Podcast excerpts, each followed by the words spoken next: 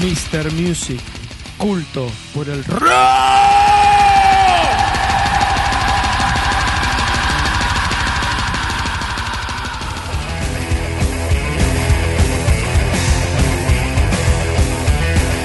Sí, amigos, estamos de regreso acá en Vorterix, Mr. Music, con el placer de tener aquí en el estudio a Dave Evans, una Oh, estrella yeah. de rock and roll. Señores, Dave, Thank you very much. Uh, gracias. Thank you. thank you. Welcome, Dave. ¿Cómo estás? ¿Bien? What's up? Oh, look, I tell you what, it, this is my second time back here. My second time in uh, Mendoza, and uh, I had a great time last time, and um, made some very, very good friends, amigos, and uh, and tasted some quite nice wine too while I was here in Mendoza. funny, funny that. Dice que como segunda vez en Mendoza ha vuelto porque está muy contento, eh, le gusta mucho la provincia y ha vuelto porque ha conocido muy buenos amigos, eh, ha escuchado muy buena música y ha probado muy buenos vinos. ¿Qué diferencias hay en, en esa, en esa ciudad en, donde nació en Australia con lo que es Mendoza? ¿Cómo lo ve a nivel musical, este, a nivel conceptual? What's the difference between like where you were from, uh, where you were born to Mendoza and the music wise? Well, I was actually born in Wales, in the United Kingdom. Um, as you know, England, Scotland, Wales. And um, I, I moved to Australia when I was a boy. Uh, but I grew up with music. My father was a great singer. He was not a rock singer, but he's a great singer. He's on stage. When I was a little boy, I used to go to the um, to his concerts, and we we didn't have television until I was 15. Uh huh. So we had music at home, and poetry and um, and reading that kind of thing. So I I had my father's music until I discovered rock and roll, Claro. and uh, that was that. Um, and it was that's been my great passion has been rock music. But I love all kinds of music, of course.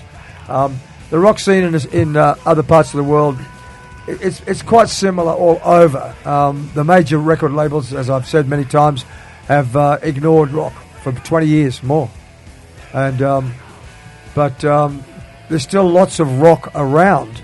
It's just that the people don't really hear it on the major radio stations anymore.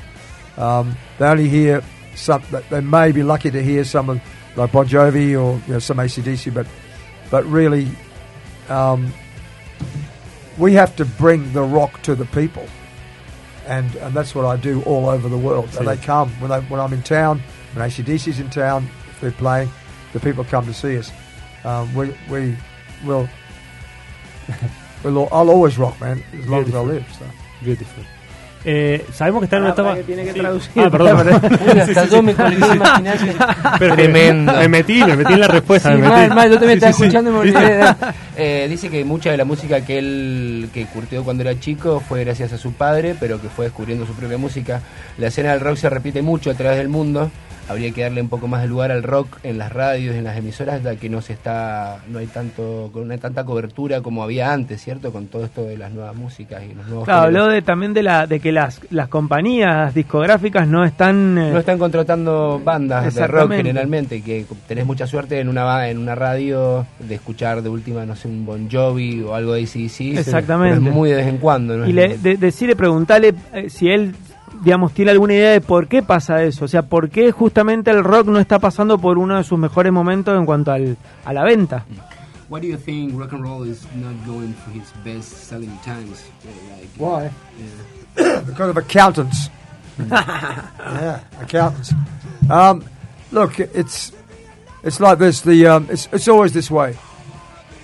The poorer people, um, the less affluent people, spend a lot of money on entertainment. Right? A lot of them, a lot of people with not much to do, whatever. They're bored shitless. They're bored, so they spend their money on entertainment. Yeah.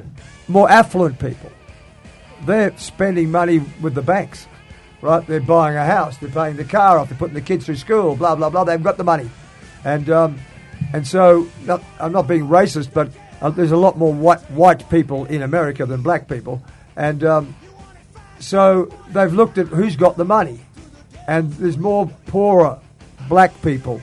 It's just the way it is in America. More poorer sort of Latino kind of thing. They're the ones with the money that spend. So it's rap. This is black music, yeah. And and they've dumbed it down. Any any kid can be a rap star You mm-hmm. don't have to sing. Yeah. You just talk, right? You can wear stupid clothes. you don't even have to look good in clothes anymore, right? You just go have half hanging down your down your legs, and, and so so you can look as stupid as you like, as dumb as you like, and not even sing anymore, and you can be a star. The accountants know that. So all these kids go out and buy this stuff, and they can all talk it. Don't worry about Stevie Wonder and these great singers. You don't have to worry about trying to sing like Stevie Wonder anymore. Just talk like these other rappers, and you're a star. And every girl can go out with a star now. Mm-hmm. Doesn't have to sing. So the accountants have thought, where's the money going to come from? And that's the reason why rap, dance music, that kind of stuff, dance music, there's, not, there's no songs involved. Repetitive lines, right? Repetitive lines, repetitive lines, repetitive lines, right? So, so the accountants have worked out where the money is coming from. And it's not white rock. Yeah? And that's just a fact. I'm not being racist about it. Mm-hmm. I'm talking about the accountants. They've worked out where the money's coming from, mm-hmm. right? And so a lot of these white bands uh, and and, and, and other Latino, a lot of Latinos love rock too. They mm-hmm. love, love, love, love rock, man. I live in Texas, and uh, I had a couple of Latino boys in my band. They love rock too, but even they, what can they do? You know, they love rock. Dice que mayoritariamente es una cosa de los contadores. Los contadores se dieron cuenta dónde estaba la plata, que está en, la juventud. Y hay una- bueno, habla un poco, sin ser racista, de una mayoría blanca en cantidad de gente en Estados Unidos. Y eh, esa gente está, la gente pobre es la que consume más entretenimiento y todo eso, porque el resto de la gente está ocupada en la casa, la familia, la escuela. Entonces agarran y van al consumista, que es el que tiene tiempo, tiene plata o no tiene plata, pero igual consume entretenimiento porque no tiene otras eh, cosas en que preocuparse. Entonces los contadores mataron básicamente el rock, apuntaron a lo que es moderno. Hoy en día cualquiera puede ser una estrella de rap porque no tenés que ni siquiera saber cantar, hay computadoras que lo hacen por vos, solamente tenés que estar ahí y hacerlo. Cualquiera puede ser una estrella de rap, cualquiera, cualquier chica puede salir con una estrella de rap porque son todas estrellas, no hace falta ni cantar. Así que puedes salir con tus ropas lo más tontas que quieras, no hace falta que teniendo un beat repetitivo y, palabras repetitivas ya sos una estrella. Eh, preguntarle cómo quedó la relación con ACDC, con, lo- con la otra parte de la banda, si se sigue hablando, si se mantiene en contacto, si escuchan música juntos. Uh, are you still in touch with Angus? I haven't spoken to Angus for a long time, probably the 70s, I suppose. Um, I, I haven't been anywhere near Angus because he's been playing where, and I've been playing wherever. It's- I haven't seen uh, Robert Plant either. Yeah, so it's the same thing. Wherever, wherever Robert Plant is, I'm not. It doesn't look- and I'm a great fan of, of Robert Plant. Um, so no, I haven't haven't seen him. I've seen some of the other past members of the band who are no longer with the band anymore, uh, like the original drummer, Colin Burgess. He's still playing uh, strong in Australia, um, and also another past drummer too, Noel Noel um, Taylor. Um, Neil Smith's dead now. He's our second bass player. He died before Malcolm. Um, so I keep in touch with with some of the past members when when they're around because they're in Sydney when I'm in Sydney. Uh, Ang- Angus lives in Holland. Mm-hmm. You know, I don't get to Holland very often. Oh. now and now and again. So um, it's not that I wouldn't speak to Angus if I saw him. Of course I would. You know, he's one of the five founding members, same as me. Special bond. There's we've got a lot of guys through ACDC. There's only one. Ex- there's one exclusive club within all those members, the founding members. Only five can be in that club. I'm one of them. Wow. Malcolm and Malcolm's dead. Ujú. Dice que con Angus no habla hace casi 30 años. Dice, pero. y que tampoco lo ve porque él está tocando por el mundo y él también está tocando por el mundo. Y es como le pasa lo mismo que con Robert Plant. que cruzarse con Robert Plant, porque se lo cruzaría si está en el. Sí. Pero que hablaría con él, no tendría ningún problema. Eh, ha tenido contacto con algunos otros miembros de la banda. Un baterista que está tocando en Sydney ahora, que le rompe, no me acuerdo el nombre y que también ha mantenido contacto también con otro baterista y con un bajista que falleció hace tan hace un poco. Ajá. Sin contacto. Yo quería preguntar, perdón, Lea, ¿querés? Eh, quería preguntar por cuál es la etapa que más recuerda con cariño o, cu- cuál fue la etapa que más disfrutó él en su carrera, ¿no? Tanto en, en su etapa con ACDC o solista o formando otras bandas. What do you think it was your like the, the best part of your career? Still Still coming. going. Still going. Still going. Oh, yeah. I'm- listen, guys, I'm working harder now than I ever have. Ever. I'm just flat out all over the world. I'm knocking back work. Uh, It's killing me, actually. I'm telling you, no, I'm knocking back work. I'm recording uh, in so many different countries um, Australia, England, uh, the US. I've, record- I've done two, two seasons in the US. Um, Finland. No, yeah. No, Norway. Sorry. Norway. Yeah, no, yeah. Norway was, was my last last recording. I'm just recording songs all over the world with fantastic musicians. I'm working that flat out. It's unbelievable. Um, I'm meeting the most incredible people. I'm being treated with the, the greatest respect by people all over the planet. Um, I'm having the best time, the best time ever. The, and I'm getting paid, which I wasn't in ACDC, right? Even though we had a hit record, right? I wouldn't get paid. That's the reason why I'm not in the band. Because we had a manager that was ripping us off, I smacked him one. Oh, yeah. Yeah, yeah. wow. Yeah. But I'm getting paid now, all right? So that's really good. So I'm enjoying myself flat out all over the world. And it's, um, it's an amazing time. So for the best time, I'm having the best time there. So I'm still recording, I'm still rocking, I'm getting paid. Great. Sí, está en el mejor momento de su carrera, que las mejores cosas todavía están por venir, que está trabajando más que nunca, se la pasa grabando y viajando, ha estado en un montón de lugares en el mundo grabando con un montón de artistas impresionantes, sigue grabando, no para de trabajar, no quiere parar de trabajar, eh, está contento y ahora le pagan. Claro. Cosa que en ACDC no hacían, así hubieran tenido un éxito increíble. Y de hecho, cuenta que se fue, eh, antes de irse, la, el manager le metió un viaje en la cara Sí, porque- sí. para que aprenda y se fue. Pero que lo mejor está por venir. Sí, quería preguntarle en los comienzos de la banda, que fue cuando él estuvo, eh, ¿quién era el cerebro de la banda, el que tenía el horizonte más claro si era eh, Malcolm o Angus Young? ¿Cuál de los dos era el que tenía claro a dónde tenía que ir la banda y qué tenía que hacer? Which one was the brains of the band? Brains, well, actually, the brains was well. George Young was was our, our mentor. No, he was with the Easybeats, the, famous Easybeats, the older brother. Yeah, yeah, George. I love the Easybeats, man. They're one of the best rock bands ever. Apart from the Beatles, of course, the Beatles is numero uno. Uh, but the Easybeats was, fan- was fantastic, up there with the Rolling Stones or whatever. They were great. Um, and that was George Young, uh, uh, with, with Stevie Wright and Harry Vanda, of course. Um, so he he was a smart guy and a great songwriter himself. He was fantastic. Um, and Malcolm also was a, was a s- smart guy as well. Um, George Young was our mentor. Whatever George said, we did happily as well. And um, when we changed it into the our British look, when we first started, we were jeans and shirt and that kind of thing.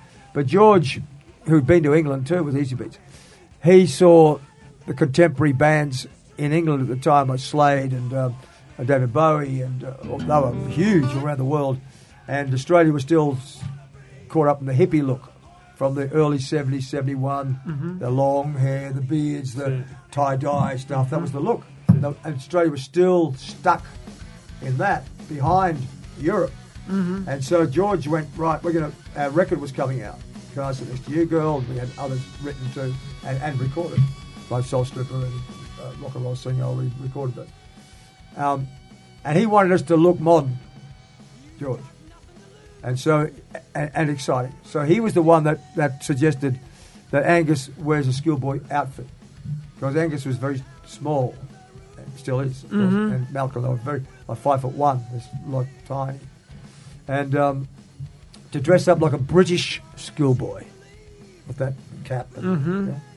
and, the, and Malcolm was go, said to us at rehearsal that he was going to wear a silk jumpsuit with some boots, um, which was modern at the time. So we went, okay, cool, I don't care. George wanted us to look modern, great. And he wanted the rest of us to do something similar. So, um, which we did. And I looked overseas and saw Rod Stewart, striped jacket, Slade's boots and tight pants. So I put Rod Stewart and Slade Yeah. together. And A that's- mix. Yeah. And so that's what we came out with. And it was an instant hit for us because Australians thought we were English. Ajá. because we ha- we were only based in Sydney at that time before the record was released and broke, and then we travelled all over Australia. So the rest of Australia didn't really know about us um, until the record came out. And so when they saw when the record came out and saw the film clip, they thought we were English, of course. So they rushed out and bought the record until they found out we were Australian. And but it was too late by then. They already liked us. They liked us by that stage. And that was the whole point of the matter. That was the marketing that George said, that's what we're going to do. And uh, when we were in other states, we, we'd speak, that, and the Australians would go, You're Australian. we go, Yeah, we are. Well, not that I've got a typical Australian accent, but yes. And they got shocked that we were Australian because George Young wanted us to look modern, and that was the modern look at that time. Uh-huh. And it worked because the single Can I Sit Next to You Girl was an instant hit, and it was named named as the best Australian group record of the year. Ahí va. Wow. Yeah. Nice. First up. Wow. So that's important. All right. Best Australian group record of the year. Last next year. wow. Was incredible.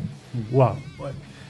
Ese, bueno, el, el gran mentor de la banda fue John Young, que fue el que les hizo, en el momento que estaban por sacar su primer disco, darle esa vuelta de rosca en cuan- lo que era los fashion, eh, a la hora de presentarse. Ellos estaban saliendo de una moda muy hippie en Australia Claro, claro. eh, y él les, les introdujo como el- la- verse un poco más, como serían los rockeros de esa época, como fueran bueno, Sí, la- la- aclarémosle que George Young es el único de los hermanos que no tocó nunca en la Sí, banda, pero, pero, fue el pero primer era, el- manager, era el fue mentor sí, que tocaba en los Hits y Beats, eh, que es una banda, gran banda. El mentor. El mentor de los muchachos. Y También- aparte el que el que pensó en el en el vestuario de Angus, el, el característico de, Exactamente, de- de- de, de de colegial. estudiante. Pero eh, que fue porque él siempre fue chiquitito. No, es, no es como la historia de que era por una profesora, de que era para... Qué lindo. Qué lindo las historias acá del rock viviente, ¿no? Acá eh, que- queremos anunciar que estamos acá con Lea, ¿no? De Rajen del Cielo. que vamos a estamos hacer una- haciendo un este, traspaso, ¿no? este traspaso que nunca lo hicimos, pero siempre dijimos que lo queríamos hacer, ¿no? El traspaso acá con el Lea. Eh, quédense que ya está, sí, bueno, Rajen del Cielo a full. Mr. Music se despide. Eh, ¿Alguna pregunta, Lea, para hacer este pase con Dave? Jero, vos tenías ganas de preguntar algo. La fecha, mañana. ¿A qué hora? Tomorrow. What time is it? Nueve y media. Nueve y media en el Teatro Plaza de Godoy Cruz. Uf, tremendo. Así que Lindo lugar. ahí. Suena horario, lindo. Va a estar lindo. Preguntarle qué, con qué se va a encontrar la, la gente, digamos, con, eh, con el show. ¿Con qué show se va a encontrar la gente? What are we expecting for tomorrow? The best in rock in the world! Olvídate, gracias Dave. Thank you very much. Eh, Escuchamos algo y volvemos con Rajen del Cielo, ¿les parece? Hasta vista. Gracias.